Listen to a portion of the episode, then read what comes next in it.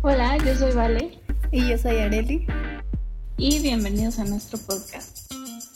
Hablaremos con nuestros amigos acerca de sus carreras, algunos temas que nos preocupan, pero también muchos otros que nos divierten. ¿Qué nos hubiera gustado saber antes de entrar a la universidad? ¿Cuáles son nuestras caricaturas favoritas? ¿Qué hace un actuario? ¿Qué valor tiene el teatro en México? ¿Qué opinamos acerca del feminismo? Hola amigos, ¿cómo están? Hola Vale, ¿cómo estás hoy? Hola, muy bien, gracias. ¿Y tú, Areli, cómo estás? Bien, también. Eh, pues el día de hoy tenemos un tema bastante interesante y también una, una gran invitada a la que le agradecemos mucho su, su disposición de estar aquí otra vez porque eh, ya no se les hará raro escuchar esto, pero volvimos a tener problemas con, con la grabación. Entonces, pues muchas gracias a Sofi por acompañarnos otra vez. Y creo que va a ser interesante. La, la, vez pasada nos divertimos mucho, pero creo que esta vez va a ser un poco más diferente porque tenemos preguntas eh, un poco Picositas. más... Ajá, exacto, más picosas. Y pues nada, eh, Bienvenida Sofi, gracias por estar aquí con nosotros. Muchas gracias a ustedes por volverme a invitar. sí. Bueno, pues si quieren podemos empezar.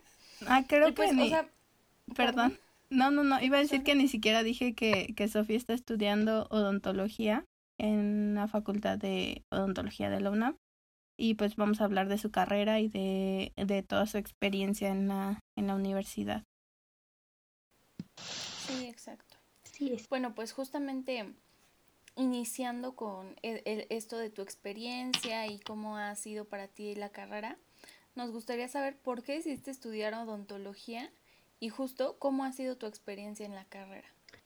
Pues eh, yo decidí estudiar odontología porque eh, bueno, primero mi plan era estudiar medicina, pero pues no me agradaba tanto la idea de que me tenía que esperar un rato para entrar a hacer prácticas, ¿no?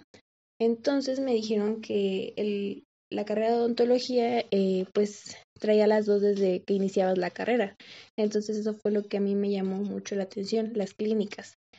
El que desde un principio te pedían tu material para que tú ya fueras eh, entrando y especializándote pues en ciertas áreas, ¿no? Y saber qué es a lo que te quieres dedicar pues más adelante, no esperar hasta los últimos años para ver qué especialidad quieres, ¿no?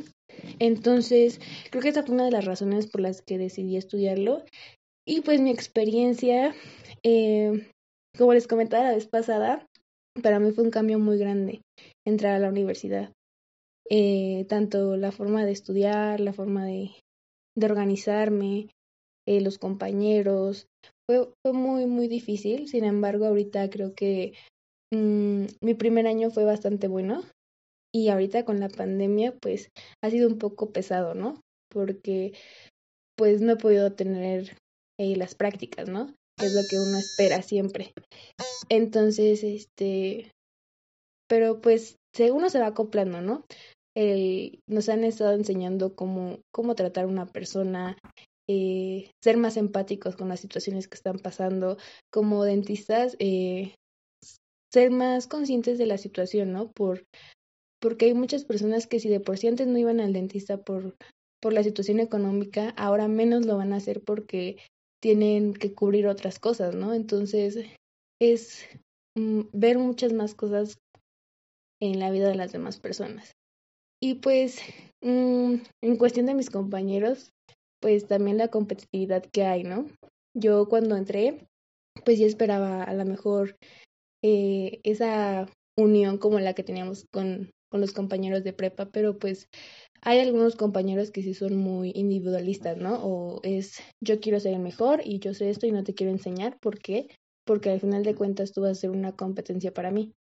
Entonces, pues creo que esa es la parte como más difícil dentro de la carrera, o al menos de, de mi experiencia, sí. Es bien importante lo que nos platicas porque creo que no, o al menos yo, antes de entrar a la universidad, no me imaginaba que iba a haber tantísima competencia y rivalidad tal vez, ¿no? ya como de, de alguna manera ya muy fea, porque es, no sé cómo, cómo, cómo se da ese cambio de la prepa a la, a la secundaria, a la universidad, en el que pues al parecer todos o la mayoría tenemos la misma experiencia, ¿no? Como de, no, pues es que en la prepa pues todos nos llevábamos bien y de repente entramos a la universidad y, y hay muchísima competencia y rivalidad muy poco sana. Entonces, si todos tuvimos la misma experiencia, ¿por qué entonces estamos en un ambiente así de competencia y rivalidad, no? Y siento que también muchas veces es por los mismos profesores. Creo que justo de este tema ya lo hemos platicado en algún otro podcast y yo les he llegado a contar que, por ejemplo, en el primer año de la universidad, yo tenía, estaba en un taller en el que, pues, yo quiero pensar que a lo mejor el objetivo de los asesores no era malo, pero al final de cuentas lo que hacían era malo en cuando se ponían a comparar porque entonces de alguna manera todos queríamos ser el proyecto que le gustara a la mayoría de los arquitectos. Y entonces o sea aunque aunque no no fuera tan como tan evidente como que es algo que interiorizas no y está bien raro porque eh, pues yo quiero pensar que no lo hacían para nada a propósito pero tristemente terminó siendo algo malo y que hasta la fecha, pues yo quiero pensar que la mayoría, al menos de mi generación, de mi taller, se dan cuenta de, de la competencia que hay, eh, pero fea, mala. Sí, es, es muy feo el, el que hasta tu mismo maestro, ¿no? Te, te, te ponga esas trabas, ¿no? El, el que te no te quiere enseñar, el que te humille. Creo que un maestro tiene que alentarte, ¿no? A, o transmitirte esa pasión que tienes por la carrera, ¿no? Porque al final de cuentas están compartiendo algo, ¿no? Que es una profesión. Y yo creo que en todas las carreras, ¿no? Es buscar el bienestar de una persona o de varias, ¿no? Y creo que es lo más, lo más importante que ahorita como alumnos. Definitivamente. exactamente. Pues lo sufrimos, ¿no? De cierta forma, porque en vez de ir con ganas a una clase es como de, ay, no me toca este maestro grosero o este maestro que, que, que me hace tener ganas de salirme en la carrera. Sí, sí, definitivamente. Y creo que es algo que también hablamos un poco con Felipe, pero su experiencia fue completamente diferente porque él nos comentaba que en su carrera son muy poquitos y entonces son un, creo que dos grupos por, por generación o algo así.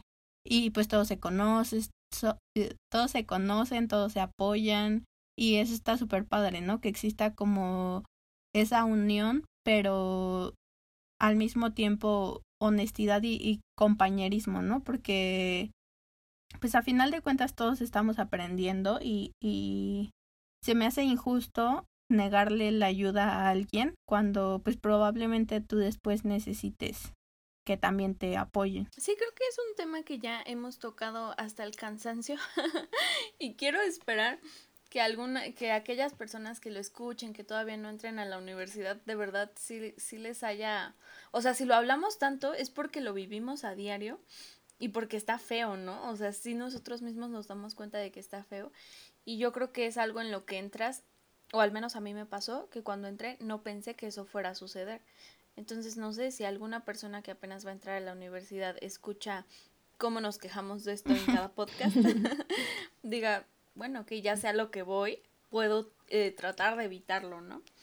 Claro. Entonces, pues sí, creo que es un tema muy importante y justamente tocaste un punto que se me hace muy interesante también, Sofi, porque nos decías, es que en un principio yo quería o el plan era estudiar medicina y justamente me gustaría saber qué tal es ese mito de que muchos odontólogos son médicos frustrados.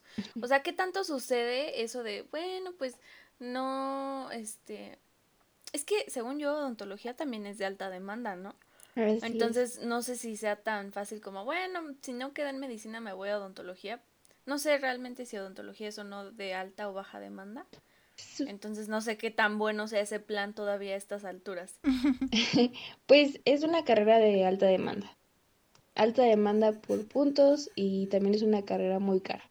Entonces yo no creo que muchas personas decidan, ay, no me quedé en medicina, me voy a gastar mis miles de pesos a odontología, ¿no? Creo que es algo que todos los que entramos ahí estamos conscientes, ¿no? Que es un gasto muy grande. Y creo que no es como tener un capricho, ¿no? De decir, eh, bueno, me voy a, a esa carrera a gastar, ¿no? Yo creo que en ese caso, pues, estudiarías algo como más afín, ¿no? A, a medicina, porque es, es algo que, que creo que es importante mencionar. La odontología es muy distinta a medicina. Y yo creo que eh, muchos piensan o muchos dicen es que los odontólogos no son médicos, ¿no? es lo que a nosotros más nos dicen, es que pues, los odontólogos no saben, los odontólogos solamente se enfocan en la boca, cuando no, cuando nosotros llevamos tronco común de medicina, o sea, llevamos todas las materias y aparte llevamos lo que va especializado en la odontología. O sea, nosotros vemos cuerpo humano, vemos histología, fisiología, anatomía, eh, farmacología, vemos todo lo que ellos ven, ¿no? ¿Por qué? Porque la boca es, eh, se dice que la boca es eh, una de las mm, partes donde empiezan muchas enfermedades. Y muchas veces, muchas enfermedades que no tienen como alguna explicación, muchos odontólogos pueden explicarla. ¿Por qué? Porque están más especializados en esa área, ¿no? Entonces es como si tú quitas una, un tercer molar, ¿no? Tienes que tener el conocimiento y la experiencia porque si la sacas mal, ¿qué le puede pasar a, al paciente? Se le puede dar este, una parálisis facial, eh, puede tener un derrame, puede llegar incluso hasta la muerte. Entonces, claro que tenemos que conocer todo ese tipo de, de situaciones, ¿no? Y no dudo, no dudo que haya alguna persona que, que haya decidido estudiar odontología porque pues a lo mejor no quedó en medicina, ¿no? Yo tengo un compañero que, que sí lo dijo abiertamente yo estoy aquí porque no me quedé en medicina, fue mi segunda opción. Y los doctores le dijeron, pues te equivocaste de carrera porque no, no vamos a ver lo que en medicina ven. Vamos a tener la base, pero después nos vamos a enfocar en, en la boca, ¿no? Entonces le dijeron, prueba, mm, ve si te enamoras de la odontología y si realmente dices que la medicina es para ti, pues bueno, ya tienes unas bases, ¿no? Haz tu examen y te cambias. No te quedes como con esas ganas de decir yo quiero ser un médico, ¿no? Entonces yo creo que esa es la, la parte en la que pues se tiene como catalogado a, un dentista, ¿no? Que, que no, no tuvieron la capacidad para poder llegar a medicina, cuando no. Yo creo que ahorita lo vimos en la pandemia, ¿no? Eh, los odontólogos también han sido solicitados para, para apoyar, porque pues se tiene el conocimiento. Yo creo que si no supieran que se tiene conocimiento y las bases, no lo solicitarían, tanto odontólogos como enfermeros, médicos. Entonces, mmm, yo creo que es ver también esa parte. Claro, totalmente. Y sabes qué, te que quiero hacer una pregunta sin afán de sonar grosera, pero creo que es una pregunta que muchas a muchas personas nos surge eh, dependiendo de la carrera que estudies y la que no hayas estudiado, ¿no? Sí. Pero no sé, o sea, creo que todos tenemos una carrera que jamás estudiarías y otra que, bueno, tal vez.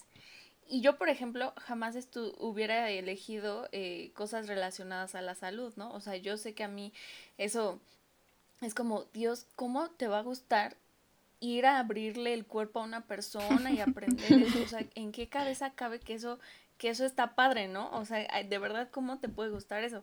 Y a mí todavía se me hace más loco pensar que a una persona en específico le va a gustar como adentrarse, ya no el cuerpo en general, sino la boca en específico, se me hace algo muy raro, aunque mi mamá estudió odontología y se especializó en ortodoncia, sí, en ortodoncia. Y entonces, fíjense que ahí yo vi cosas que están padres, o sea, mi, mi papá siempre me dice, ¿no? Como, es, no, es que tu mamá le encanta trabajar con las manos, no sé qué, por eso estudió eso. Y, y justamente cuando mi mamá estaba estudiando eh, ortodoncia, yo me acuerdo que traía sus modelos y los tenía que pintar y tenía que hacerle ahí, moverle a los alambres, que quedara perfecto y no sé qué. Y a mí me gustaba ver eso, o sea, ya digamos en la práctica, estando ahí en la clínica y ver cómo atendía a los demás pacientes, a mí sí me daba como... Uy. Pero en la casa, cuando veía que hacía sus modelitos, que los pintaba y hacía cosas así, se me hacía padre. Entonces me gustaría saber sí, o sea, ¿qué parte de eso es de la, de la odontología es como lo que más te gusta o, no sé, ese tipo de detalles que es que suene lógico. es que claro que ha de sonar lógico para ti, pero yo soy como, yo jamás estudiaría eso, ¿no?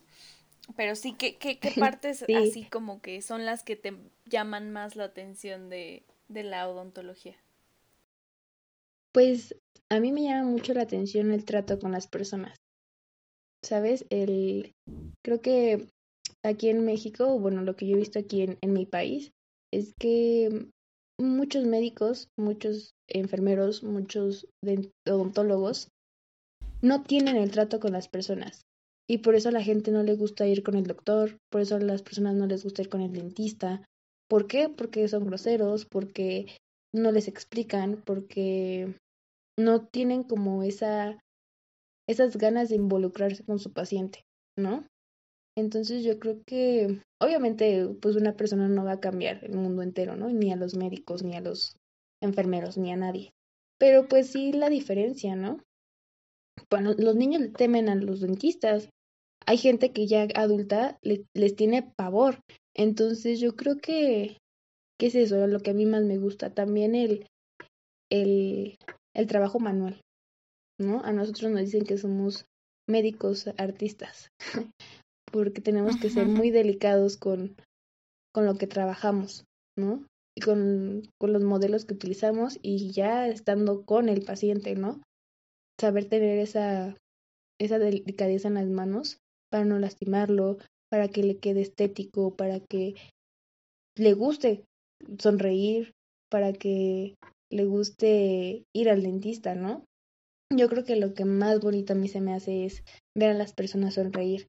Y muchas veces yo he visto a gente de bajos recursos que no les gusta sonreír porque a lo mejor les falta un diente o porque su muelita está picada o no terminaron el trabajo de su muela. Entonces, creo que también eso es una parte muy importante, ¿no? Que una persona pueda sonreír a gusto, pueda hablar a gusto, que le guste verse bien, porque también es, quieran o no, es algo que les baja la autoestima. ¿No? El no tener ese cuidado con su, con su boca. Entonces yo creo que esas son las partes que a mí me gustan. Y claro, la clínica, ¿no? El, el conocer gente, el conocer casos. Creo que aprendes mucho. Qué padre. Yo creo que sí tienes mucha razón con, con lo que dices porque a final de cuentas tu sonrisa y tus dientes es como la, la primera impresión que, que, le das a las personas, ¿no? No que sea lo más importante, pero sí te hace sentir como de cierta forma, ¿no? Yo me acuerdo que antes de usar los brackets no me gustaba para nada sonreír y siempre como que no sonreía así como con, con la boca bien abierta o me tapaba, me tapaba la boca o cosas por el estilo, ¿no? Y, y cuando me pusieron los brackets, yo estaba como muy emocionada porque era como que, ay, pues ya por fin voy a poder sonreír bien y no sé qué.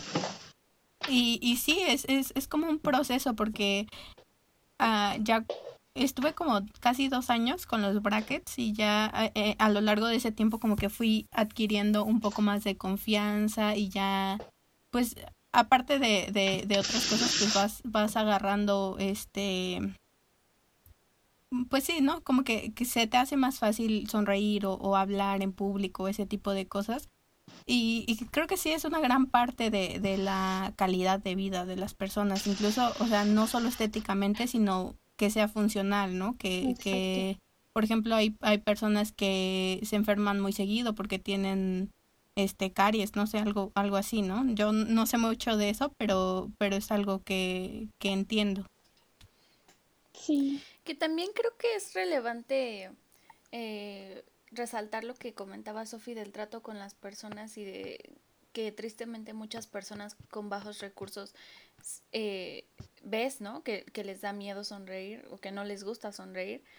y es que también eso es como otro tema del cual podríamos hacer otro podcast, ¿no? Y pensar en que em, no está, o sea, lo, claro que lo mejor es que em, tengas tus dientes sanos porque es algo muy, muy importante, pero creo que muchas veces, a veces, bueno, la, la mayoría de la población acude por temas estéticos, ¿no? Y eso es, eso es muy estresante porque como que se perpetúa este, esta idea de que pues, o sea, sí me importan mis dientes, pero para verme bien y no tanto por mi salud, ¿no? Y que justamente muchas personas de bajos recursos no tienen eh, la manera de llegar a esos, este, a ese, a esos, a esa clase de servicios, ¿no? Y que creo que sí es un tema que también podríamos platicar en otro podcast.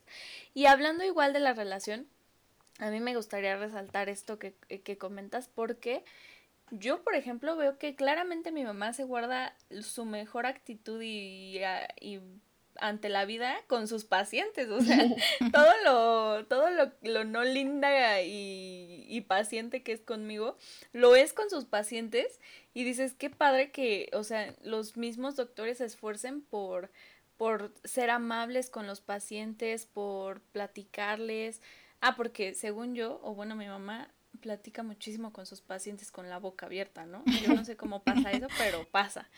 Y, también se, yo veo, o sea, yo me acuerdo cuando era chiquita que si acaso me explicó a lavarme cómo lavarme los dientes unas cuantas veces y ya a partir de ahí siempre me revisaba, ¿no? Como que lo hubiera hecho bien. Y de repente ya que estaba un poco más grande vi cómo le explicó a un niño y dije, "Wow, ¡Qué padre! esa es mi mamá. se hacía. esa es mi mamá. Y, entonces yo digo como, qué padre que, que justo sí tengan como esa actitud con, con sus pacientes y, y, tengan como ese compromiso de, de hacerlos sentir bien y cómodos y, y bueno, mi mamá porque la conozco, pero pues ojalá la mayoría de los doctores, ¿no? Sí, de hecho a nosotros nos recalcan mucho, ¿no? El, el traten a sus pacientes como si fuera un familiar suyo, ¿no? Porque al final de cuentas nosotros no sabemos, a lo mejor eh, uno como, como doctor, por así decirlo, tiene problemas y estrés y va y los eh, desahoga en un paciente, pues creo que no es la, la forma, ¿no? Igual nosotros a veces nos dicen que somos psicólogos, ¿no? Tanto doctores como dentistas y enfermeros, porque van los pacientes y se desahogan, ¿no? Entonces tenemos que también desarrollar ese sentido de empatía, más que nada. Y pues uno nunca sabe, ¿no? La situación por la que alguien esté pasando. Entonces, pues si estudiaste algo porque te gusta, pues hacer tu trabajo y disfrutarlo, ¿no? Y dar lo mejor de ti. Creo que es la parte más importante de eso y que tus pacientes se sientan cómodos, que se sientan contentos, que digan, ay, hoy me toca ir al dentista y y me arreglo y este y voy contento, ¿no? Porque porque es algo para mí, porque es por mi salud y porque también me gusta verme bien, ¿no? Porque también quiero estar bonito, bonita, guapa, guapo. Claro que tiene que ver y claro que tiene que ver la salud muchísimo. Y es algo que también tenemos como trabajo nosotros, ¿no? Eh, enseñarlos a tener ese cuidado por uno mismo. Porque aquí en México la prevención está terrible por eso estamos como estamos ahorita en la pandemia. Sí, exacto. Y ahorita que, que mencionas eso, creo que ya lo habíamos comentado la, la vez pasada que, que grabamos, que bueno, las personas que nos escuchan no sabrán porque nunca salió ese, ese podcast. Pero sí, definitivamente la, la difusión de la, de la prevención y de la ciencia en general, pues no, no, es, no está muy presente en nuestro país, ¿no? Y eso es un gran problema porque pues crea deficiencias como, la, como las que comentamos y, y que incluso en, en este momento en el que estamos atravesando sigue sin, sin ser suficiente, ¿no? Y, y sin que las personas lo tomen en serio cuando es un problema real que tenemos literalmente encima de nosotros. Entonces. Claro, y sabes. Ay, perdón. No, no, adelante. adelante. Ah, eh, este. Y, y ahorita que lo mencionas, yo quiero platicarles algo. eh, yo estoy muy acostumbrada a tener cuidado cuando te metes al celular de mi tía y de mi mamá. Porque mi tía, por un lado, tiene fotos de cosas muy extrañas. O sea, es que no quiero decir feas, pero es que sí son feas. de en cuerpos, o sea, cosas muy extrañas y, y que dices, ¿cómo le pudo pasar eso a una persona? Entonces, en una de esas veces estaba con mi mamá hace unos días y ella estaba viendo en Facebook unos dientes, pero así feos. Ay, perdón, es que no sé cómo decirlo. Es que seguramente está mal decir feos, ¿no? Más bien sí, este, no cuidados. Enfermos, tal vez. Entonces, eh, pero, sí, sí, sí, justo sí, enfermos. Y, y entonces, este, los vi y, y era como, o sea, yo yo pensé que era placa lo que tenía toda, todos sus dientes. Y le digo, mamá, ¿por qué ves eso? Y yo le decía, eso no existe, mamá. O sea, ¿quién va a tener sus dientes así? O sea, pues es tantita lógica que cuando te los ves y te los cepillas sepas que, que te lo tienes que quitar, ¿no? Y le digo, eso es mentira. Y me dice, y me dice, eso es puro sarro. Y sí sabes que hay gente que no se lava los dientes. Y yo me quedé pensando como, o sea, sí es cierto que a estas alturas hay muchísima gente que no se lava los dientes. O sea, hay gente realmente que no tiene acceso a esas a ese conocimiento y a que, y a que alguien le haya dicho, oye, te tienes que lavar los dientes y así, así, así. Y que yo, yo estando en mi privilegio, nunca me, no lo, no lo había notado así hasta que vi una foto de esos dientes y dije, o sea, sí es cierto que hay gente que no lo hace porque no tiene los recursos para hacerlo, o sea, ya sea conocimiento o lo que sea, ¿no? Y eso es un gran problema, como lo dice Areli. Sí, y de hecho, aunque eh, hay personas que aún teniendo los recursos no lo hace. Y, y uno se sorprende, ¿no? Porque es como, no inventes. Pues ahí ya es también la educación. Y la educación preventiva, ¿no? Eh, en este caso de la odontología, que es, pues, por ejemplo, que cada seis meses, ¿no? Tienes que irte a hacer tu limpieza. Y que hay mucha gente que no lo hace porque dice, ay, es muy caro 500, 600 pesos, ¿no? Cada seis meses, ¿no? Pero que después de esos seis meses van a pasar años y vas a tener que pagar 10 mil pesos por un implante, porque pierdes tu diente, por muchas cosas. Entonces, mm, como dicen, lo barato sale caro, ¿no? Y, y pues sí, eso es lo que a veces me da risa, ¿no? Que hay muchos memes que dicen, que se quejan porque la consulta está en 500 pesos, pero sí pueden pagar sus uñas carísimas, ¿no? o cortarse el pelo, o comprarse un kilo de barbacoa. sí, exacto. Creo que es eh, pues falta de conocimiento, ¿no? A final de cuentas, y falta de prioridad hacia nuestra salud, porque en general no cuidamos nuestra salud ni física, ni emocional, ni de ninguna de ninguna manera, ¿no? O sea, vamos al doctor, al que sea, cuando ya estamos muy mal, como comenta Sofi.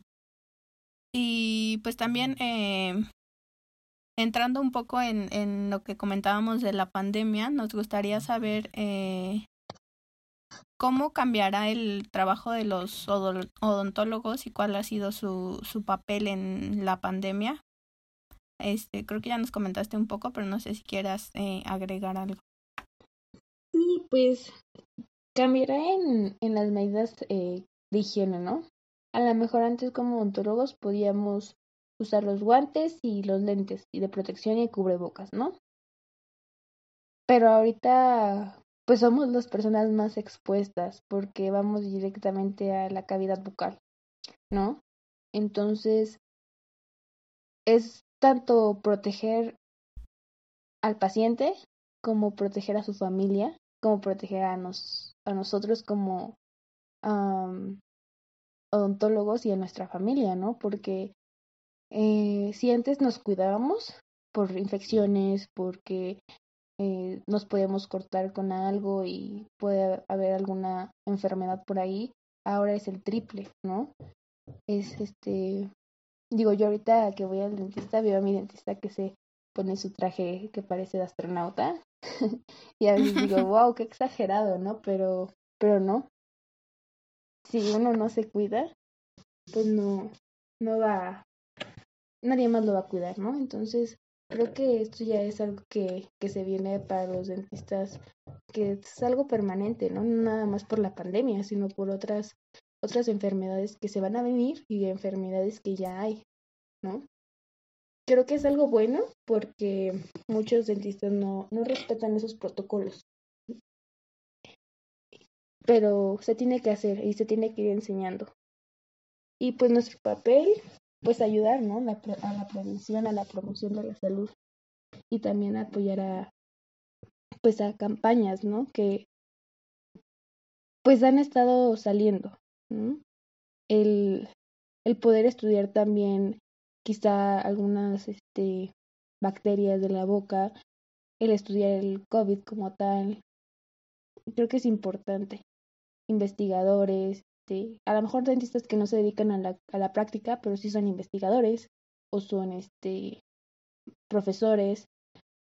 Es, es, es un trabajo colectivo, ¿no? Yo creo que en todas las áreas, tanto salud como áreas sociales, es muy importante esa como esa unión. Sí, súper de acuerdo, porque a final de cuentas, eh, pues los odontólogos también forman parte del personal médico, ¿no?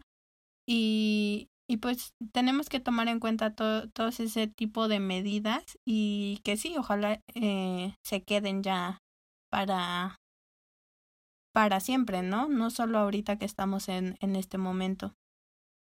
Y, y pues sí, creo que eh, es necesario que, que todos tengamos conciencia de eso, ¿no? Y que respetemos las medidas de, de higiene y de, de seguridad, porque como dices, no, no solo nos exponemos nosotros, sino pues también a, a los doctores que nos atienden o a, la, a nuestras familias o bueno, ya saben, es una cadena todo esto. Sí, exactamente. Y justo también ahora que mencionabas lo de los trajes, sí, yo también lo veo porque pues como que se nos olvida, ¿no? O sea, uno piensa que justo los doctores son los más expuestos, pero obviamente también eh, los odontólogos están súper expuestos. Y, y justo mi mamá antes de volver a trabajar estaba como muy asustada, como con todo ese tema. Y ya ahorita ya ha estado trabajando más, ¿no? Pero sí veo como, o sea, ya, ya se volvió como el protocolo de este, me, me tengo que vestir de esta manera, de esta, justamente de esta manera, y luego cuando regrese, todos quítense y voy a echar esto a lavar y luego ya este continúo, ¿no? Entonces sí, creo que es algo muy muy importante y justo pensar en que todos podemos estar expuestos y que estas medidas que están tomando los dentistas son este justo para cuidarnos, para cuidarse no solo ellos, sino a todos nosotros, ¿no? Sí, así es. Creo que es un cuidado mutuo. Claro. Y pues pasando un poco a, temas no tan relacionados con, con, la pandemia, y es una duda que tenemos Vale y yo desde hace tiempo, que también lo, lo hablamos con, con Sofi cuando empezamos a ver todo este tipo de productos como más amigables con el ambiente y todo eso. Pero seguimos teniendo la duda si las pastas de dientes deben llevar flúor o, o no, o en qué casos, o cómo funciona. Si nos, si nos pudieras explicar, te lo agradeceríamos mucho. Mira, yo por Porque también antes de que... Ay. No, sí, sí. Adelante. Justo antes de que, de que nos expliques, yo quiero comentar que justo cuando estaba comprando una pasta, una pasta sin flúor, pues qué te va a decir también el vendedor, ¿no? Me dijo como, o sea, es que también casi casi, ¿para qué quieres flúor? Te lo, te lo dijo tu dentista, si es así, bueno, pero si no, pues no tendrías por qué querer flúor. Entonces, teniendo este antecedente de que obviamente quien vende la pasta quiere vender, eh, ahora sí nos gustaría saber tu, tu opinión.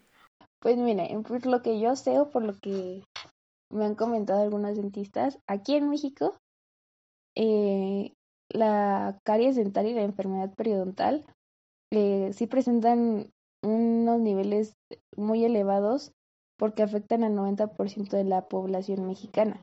Entonces, esto ya es un problema de salud pública. porque eh, ya están empleando planes en donde quieren poner eh, flúor al, al agua, ¿no? Porque justo muchas personas no se lavan los dientes o porque no tienen las limpiezas adecuadas.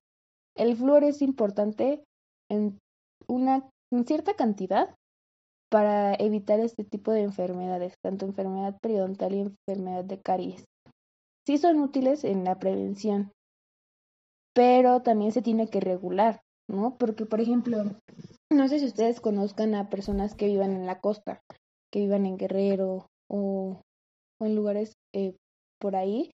La mayoría de las personas tiene los dientes manchados por lo mismo del, del flúor, que el agua tiene mucho flúor. Entonces, eh, también se ha pensado que poner el flúor en el agua, pues iba a estar, pues, es un arma de dos filos, ¿no? Como puede ayudar, como puede empeorar y manchar los dientes de las personas.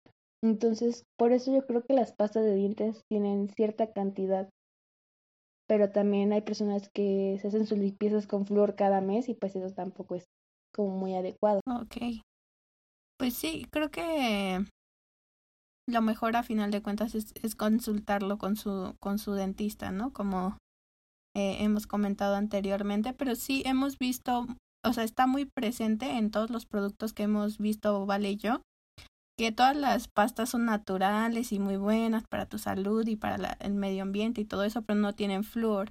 Entonces no, no estábamos seguras si como que sería la, la mejor opción. Sí, o que incluso lo sustituyen con carbón activado. Y es que yo eso le Mm. pregunté a mi mamá y me dijo como, pues es que ya han salido estudios de que el carbón activado eh, raya el esmalte.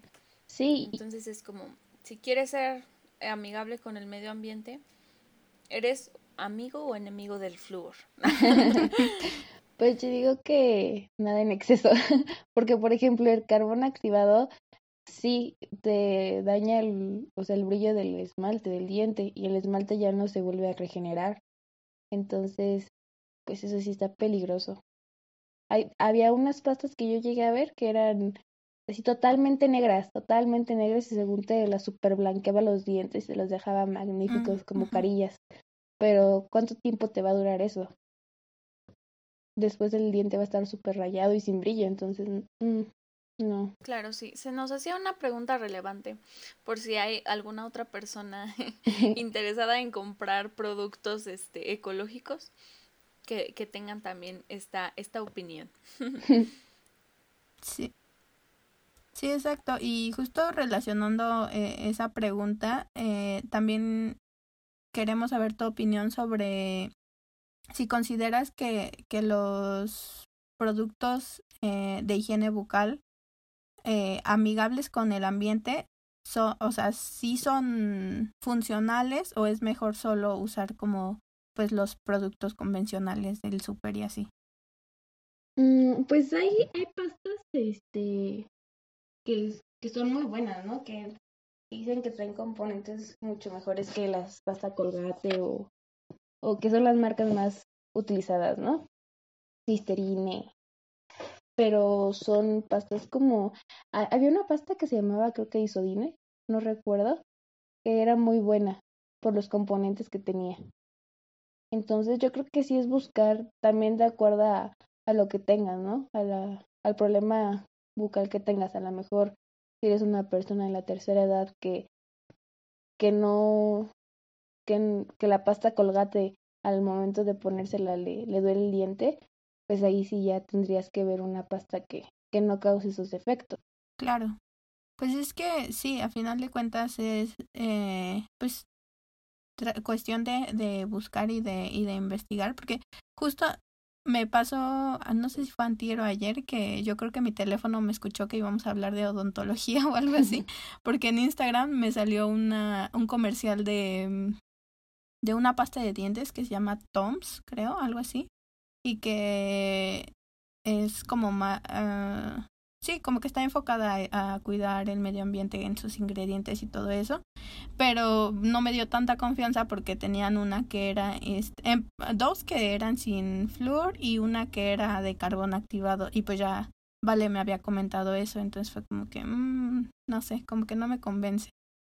Sí, yo creo que más de esos productos de cuidar el medio ambiente, pues sí lo cuidarán, pero no te están cuidando a ti. Entonces, yo creo que Sí, sí hay que, hay que ver las dos partes, ¿no? A lo mejor si no podemos cuidarlo de esa forma, podemos buscar otra manera, ¿no? De, de hacerlo.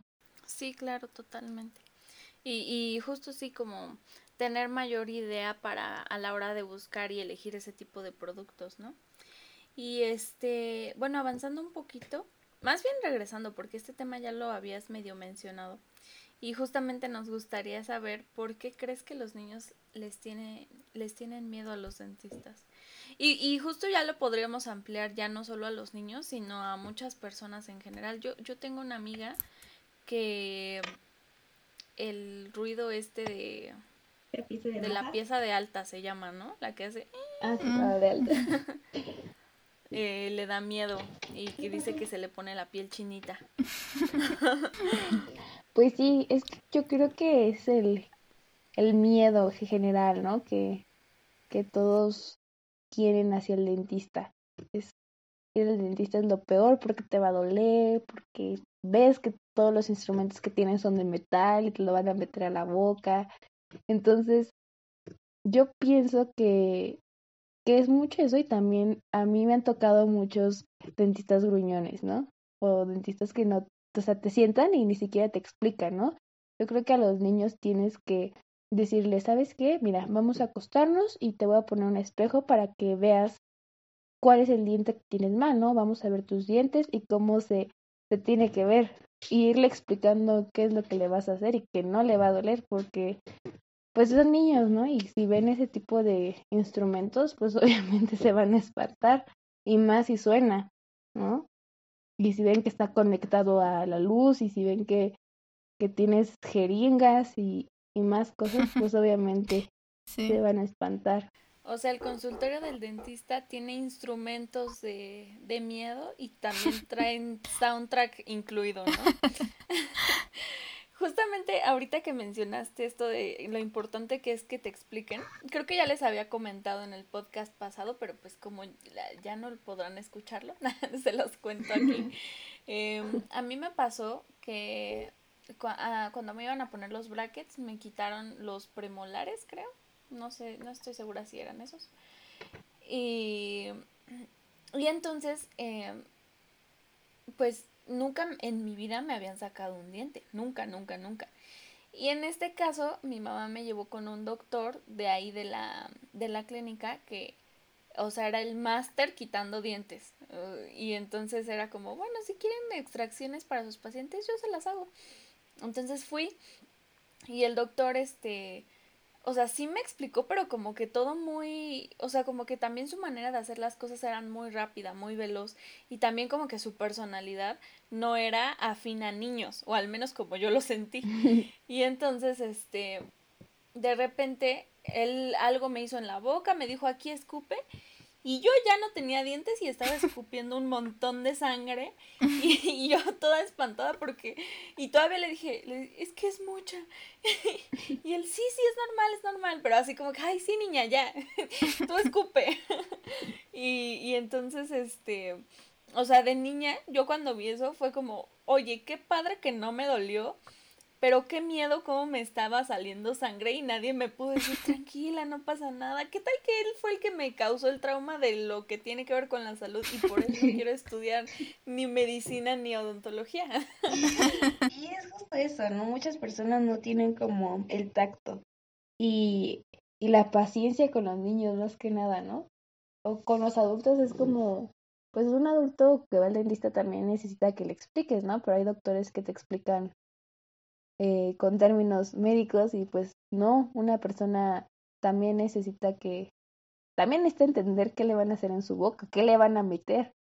Entonces, sí, sí es muy importante la comunicación que tengas y el, como les decía, involucrarte también con el paciente, ¿no? Obviamente con un límite, pero que también lo haga sentir cómodo y lo haga sentir seguro. Sí, estoy súper de acuerdo porque me acuerdo que antes yo iba a, a otro dentista cuando me pusieron la ortodoncia y todo eso. Y habíamos ido muchos años con él. Bueno, yo nunca tuve muchos problemas, entonces eh, pues no, no era tan, tan común ir al dentista. También malo, ¿no? Porque mis papás no me llevaban cuando debía de ir. El punto es que cuando iba al, a que me cambiaran las ligas y todo eso, yo me acuerdo que no me decía nada. O sea, sí me preguntaba que, ah, ¿cómo, es, cómo te va en la escuela? No sé qué, ¿no? Lo que, lo que dice Vale, que son muy platicadores, aunque tú estás casi con la boca abierta y medio respondes y nada se entiende. pero nunca me, me explicaba lo que, lo que me iba a hacer y, y así. Y cuando cambiamos de dentista, eh, eh, sentí como que fue completamente diferente porque este, eh, este doctor me decía, no, pues ahora voy a hacer esto y esto y, y, y cómo te sientes, tal y tal. Y a lo mejor yo no entendía todo, ¿no? Yo no entendía lo que estaba haciendo, yo no entendía lo que, lo que me estaba explicando, pero sabía que me, que era paciente conmigo, que me estaba explicando y que si yo este le decía alto o que si le decía que me dolía pues él iba a parar o me iba a poner más no sé algo así no y te da muchísima más confianza que solo este pues alguien ahí esté mano maniobrando en tu boca y tú no sepas ni qué está haciendo sí yo creo que ese es el mayor miedo no que que pues tú abres la boca y no ves y pues la persona o sea, sí. tienes ahí en la mano no sí. y ves que mete y saca y mete y saca y y eso yo creo que también el, el miedo que muchas personas tienen. O también, por ejemplo, a mí, eh, el dentista a veces cuando terminabas la ortodoncia te pasaba como una lija entre los dientes y pues te espantaba, ¿no? Porque parecía una navaja. Ah, Entonces, sí. no inventes, me va a cortar las encías, ¿o qué? Entonces creo que sí es importante, ¿no? Porque uno como paciente pues no conoce cada, cada instrumento y su función. Sí, totalmente. Pero es que, bueno, yo ya no sé si puedo ser muy objetiva o no, porque como mi mamá es dentista, pero es que justo les iba yo a platicar que de repente yo puedo ver la desesperación de mi mamá, o sea, pero quiero pensar que también es porque soy yo. O sea, yo sé que a un doctor normal no le estaría pregunte y pregunte todo el tiempo. Este, a ver, no, déjame ver con el espejito. A ver, yo quiero ver. A ver, ¿saben? Entonces mi mamá era como que a un punto ya llegaba así de, no, ya, o sea, ya viste, es lo mismo. Entonces, tal vez no puedo ser tan objetiva en ese punto, pero justo sí creo que eh, a pesar de eso, supongo que mi mamá con los, con los, con cada uno de sus pacientes eh, puede ser así, ¿no? De, de paciente, justo ella ser paciente con ellos y este y comentarles, explicarles y todo esto. Yo recuerdo que cuando íbamos a la clínica, como sus profesores revisaban mi boca, o sea, sus profesores revisaban en mi boca su trabajo, pues yo, yo escuchaba y entonces eso, o sea, creo que me hizo tener cierto conocimiento, entre comillas, de, de, de lo que tiene que ver con la odontología, porque pues eh, el doctor llegaba y le decía, ah, pero ya vio esto aquí y ya vio esto acá, acá. Y aunque yo no estaba viendo, de repente sí sentía, sí sentía donde me tocaban, ¿no? Y entonces a lo mejor el profesor hacía un ejemplo y le decía, ahora usted hágalo. Y ya mi mamá lo hacía. Y como que eso, eso sí te da como cierta eh, confianza también de pensar que, eh, bueno, no sé si a todos, pero a mí sí me daba la confianza pensar en que ella también está aprendiendo y que eh, tampoco es como la perfección, ¿no? Porque también el hecho de pensar que no sabes lo que te están haciendo adentro, tampoco sabes como su nivel de conocimientos y si son perfectos o no o qué. Y entonces este el hecho de saber que es algo que tú podrías aprender lo hace un poquito más este no sé, como que más cercano a ti y entiendes que que hay métodos, hay cosas que se les facilitan más que otras y cosas así, ¿no? No, a lo mejor sí no es tan, tan objetivo de, de parte de Vale, porque también he escuchado comentarios de gente o de amigos que estudian odontología y que dicen que es difícil conseguir este pacientes porque a muchos no les da confianza que sean estudiantes, ¿no? Porque eh, pues están empezando y no saben bien y les da miedo que pues les vayan a hacer mal el trabajo o lo que sea, ¿no? Pero pues también es parte de, de su formación como, como médicos, eh, practicar justo como nos decía Sofía. Sí, es como si, si un, una persona que estudia enfermería va y te dice, ¿no? Tu familiar, oye, ¿te puedo canalizar? Queda así como... Yo cuando estaba en el CCH estudié la carrera técnica de análisis clínicos y nadie de mi familia se dejaba, nada más mi hermana, ¿no? Y pues yo sí necesitaba pues practicar, ¿no? Sacar sangre. Entonces, pues la práctica es el maestro. Entonces tienes que ir practicando. Y más los, los que estudian pues esas carreras, ¿no? Que corren y sufren por sus pacientes o porque no llegan o porque les queda que está, Ese es un tema también bien feo, ¿no? Ay, perdón, continúa. No, sí, sí, sí. Sí, es un tema muy, muy feo, muy triste. Sí, ¿verdad? Eso, eso de los, de los, este, de los pacientes es bien feo porque eh, como que es otro, otra de las razones por la cual los estudiantes llegan a ser más competitivos y se pelean y todo eso, ¿no? Porque pues no, no hay suficientes pacientes que vayan y se dejen y sean, o sea, pues si tu familia se deja y es buena onda, que pues qué buena suerte, ¿no? Pero si no es así, ¿cómo le haces, no? O sea, yo, por ejemplo, yo nunca quise que mi mamá me hiciera nada, ¿no? O sea, yo estaba muy chiquita como para pensar, ay, quiero que mis dientes se vean. O sea, porque todavía ni siquiera, o sea, obviamente mis dientes no estaban eh, derechitos, pero no se alcanzaba a ver bien todavía porque como que, no sé cómo decirlo, o sea, quiero pensar que los dientes también se van enchuecando en, en la etapa de la pubertad hasta la adolescencia, o sea, ya cuando terminan de estar listos. Y entonces no era algo que a mí me preocupara todavía porque no se veían realmente chuecos. Y ya cuando mi mamá me lo hizo, pues fue como, pues ya estoy aquí, ¿no? O sea, yo nunca lo pedí, pero aquí estoy, pero pues gracias a que no lo pedí, pues también tuve mis dientes, este, eh, derechitos en un, en un buen rango de tiempo, ¿no? Entonces, este, pues yo no puedo decir nada, ¿no? Yo no le pude decir a mi mamá como, no, yo no quiero, porque pues casi casi que ella dijo, si tengo una hija, obviamente va a ser mi conejillo de indias, ¿no? Ya lo fue durante 12 años, ah, otros cuatro más, no hay problema. Entonces, este, creo que sí es un tema, es un tema bien difícil eso de conseguir los pacientes, porque no sé, pero quiero pensar que también a veces los mismos odontólogos deben de buscar como pacientes específicos, así como que tengan este problema Sí. en sus dientes o no, o, o ya estoy alucinando, o, o ya es muy exagerado. Si de por sí no encuentras un paciente el que sea, ahora con más con, más difícil que tenga cierto problema en específico. Sí, por ejemplo, hay en, en las materias de prevención, pues tienes que llevar a personas que tengan caries, ¿no? O personas que necesiten una amalgama o necesitan una resina. En, en materias como eh, restauradora, pues personas, ¿no? Que, que, que restaurar un diente y tener como, pues tener una, una salud en el diente y que también se ve estético. Sí, pues es que sí, sí es un problema igual muy este estresante para ellos, ¿no? Eh, sí, le, entonces creo que todo esto de que los, los estudiantes nos puedan atender es algo que todos sabemos. O sea, así como a nosotros nos da miedo que nos atienda por ser un estudiante porque apenas está aprendiendo, los mismos estudiantes saben que apenas están aprendiendo, que no lo saben todo, y los profesores que los revisan también lo saben. O sea, no, no es como que manden ahí al estudiante y consigue una, un este un, un paciente, atiéndelo y tráenoslo sanito. No, o sea, realmente los ayudan en todo este proceso. Los, los mismos estudiantes saben que tienen mucho que aprender para poder eh, atender de una manera correcta a, a, los pacientes. Entonces yo creo que no, no debemos de preocuparnos pensando en, ay, no, no, ese estudiante, ¿qué me va a hacer? O sea, ese estudiante está siendo revisado y monitoreado por muchos profesores y también al mismo tiempo está estudiando un montón para poder atenderte bien.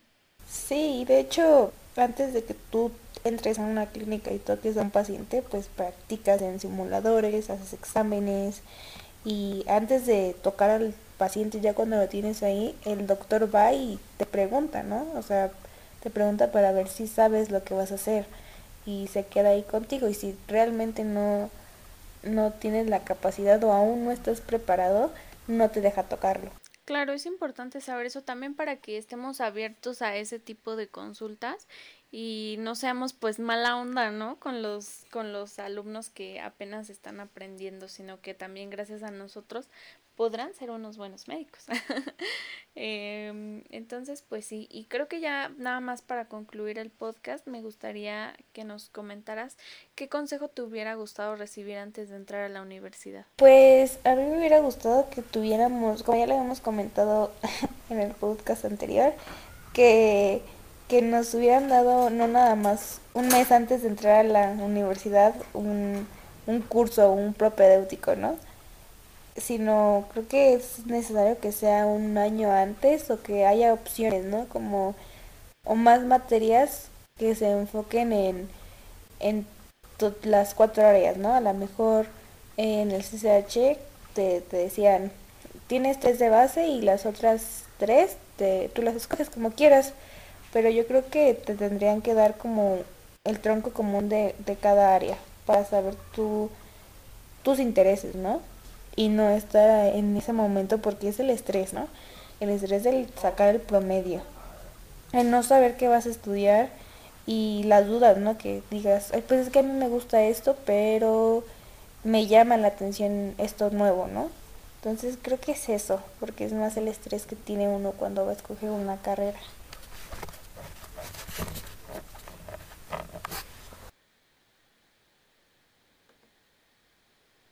Sí, totalmente. Quiero pensar que obviamente, bueno, o sea, en las prepas esto ya ya es común, bueno, más bien ya es normal y mm, pero pues también habemos muchas personas que nos quejamos justo de eso mismo, ¿no? Es como encontrar un punto intermedio porque obviamente va a haber un montón de alumnos que desde un principio estén 100% seguros de lo que quieren estudiar y digan, no, o sea, yo ya quiero estudiar esto, ya desde ahorita déjenme caer todas las asignaturas relacionadas que puedan.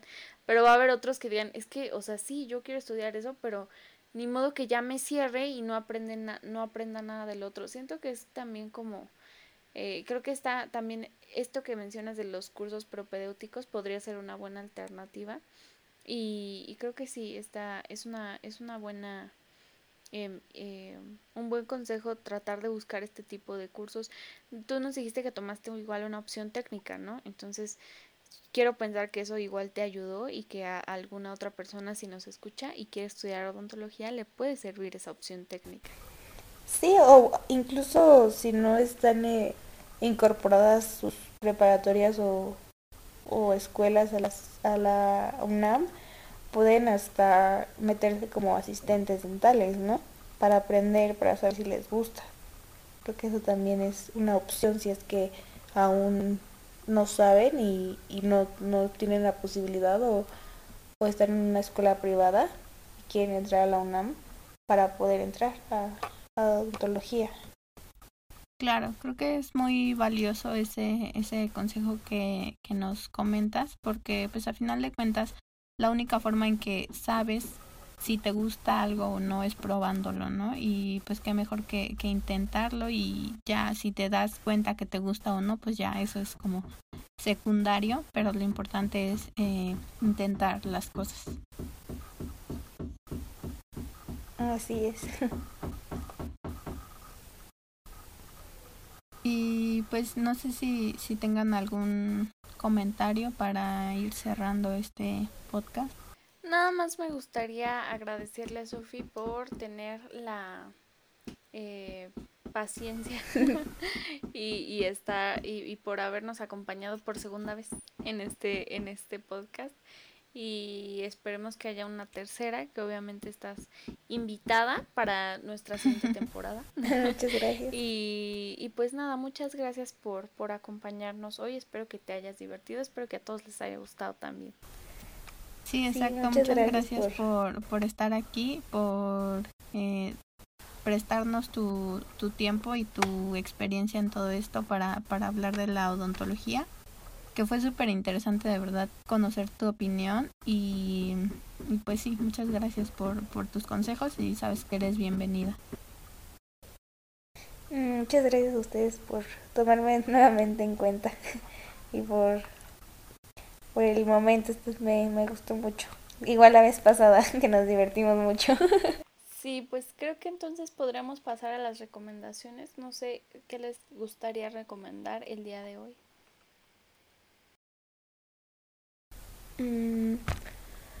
Pues yo la vez pasada, bueno, como no va a salir el podcast anterior, eh, les había comentado sobre una serie que había visto yo en Netflix que se llama End with an.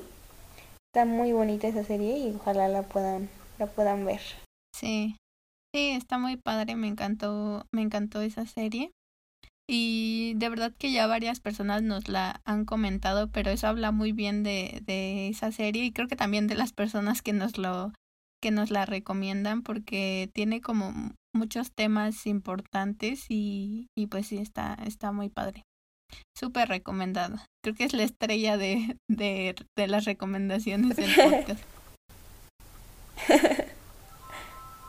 Y pues yo quiero recomendar una página de Facebook que se llama El Kit Menstrual, en el que eh, venden copas menstruales y pues está bastante bien si les interesa adquirir una y cambiar este ese tipo de producto. Yo compré la mía ahí y pues te dan como asesoría personalizada de cuál sería la mejor, eh, los precios. También tienen este información en su página, entonces yo creo que está bastante bien para las personas que les interese. Sí, creo que justo recomendé esto la vez pasada y es una pasta de dientes justamente que probé. Y no es solo la pasta de dientes, o sea, es la página en general que, que utilicé, que es Ecodental Care. Y ahí compré un cepillo y justo una pasta de dientes sin flúor con carbón activado. Digo, hay algunos que, o sea, no, no es cierto. No todos tienen carbón activado. No es cierto, no sé. ya, ya quedé mal aquí, perdónenme. Este, bueno. La página. es que la probé. Eh, es, creo que es, está padre empezar como con estas alternativas y, poco a poco como ir viendo qué nos funciona más. Eh, lo que sí me gustó y que creo que deberíamos de usar más son los este, cepillos de dientes eh, de, de, de, cerdas blandas, suaves. Eh, yo siempre había usado de, de, esas, pero de repente como que hubo un tiempo en el que estuve usando de las más fuertes. Y bueno, ya dependerá de cada quien, pero yo siento que las cerdas suaves limpian mucho mejor porque son más flexibles. Entonces, este, y justo los, los cepillos que venden esta en esta página son de bambú. Y, y pues ya, eso sería todo. sí, de hecho, eh, tocaste un punto muy importante. De hecho, nos tenemos que lavar los dientes con, con cepillos de cerdas suaves para también para no lastimar el brillito que tenemos en los dientes. Claro. Qué... Sí. Sí, se siente Sí, más bonito. sí, es ¿eh? más bonito. Pero yo no sé por qué tenía cepillos con de cerdas eh, duras y mi mamá siempre me compra de suaves. Pero ahora que volví a usar uno de cerdas suaves, dije, oye, ya no voy a usar el otro para nada. Qué, qué buen consejo. Muchas gracias, Sofi, por, por aclararnos, porque creo que sí, hay, hay mucha variedad de, de, ese, de esos cepillos en el mercado, pero pues sí, no son mm, ni tan cómodos ni tan buenos.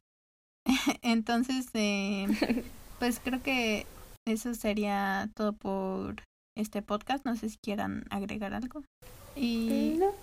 y pues eh, muchas gracias a Sofi por acompañarnos, gracias a ustedes por escucharnos. Ya saben que nos pueden encontrar en todas las redes sociales eh, para que nos dejen un comentario, nos sigan, nos cuenten su experiencia con los dentistas, si ustedes también les tienen miedo o no.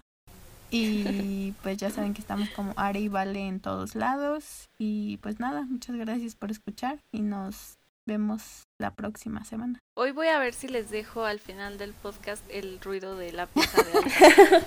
Les voy a dejar el ruido de la pieza de alta a ver si, a ver si se les pone la piel chinita y nos van, nos comentan en Instagram. Cuando empiece el podcast. Sí. Ándale, me parece excelente. Y todos así, no, ¿por qué hiciste eso? Bueno, pues muchas gracias, bye. Bye. Bye, cuídense.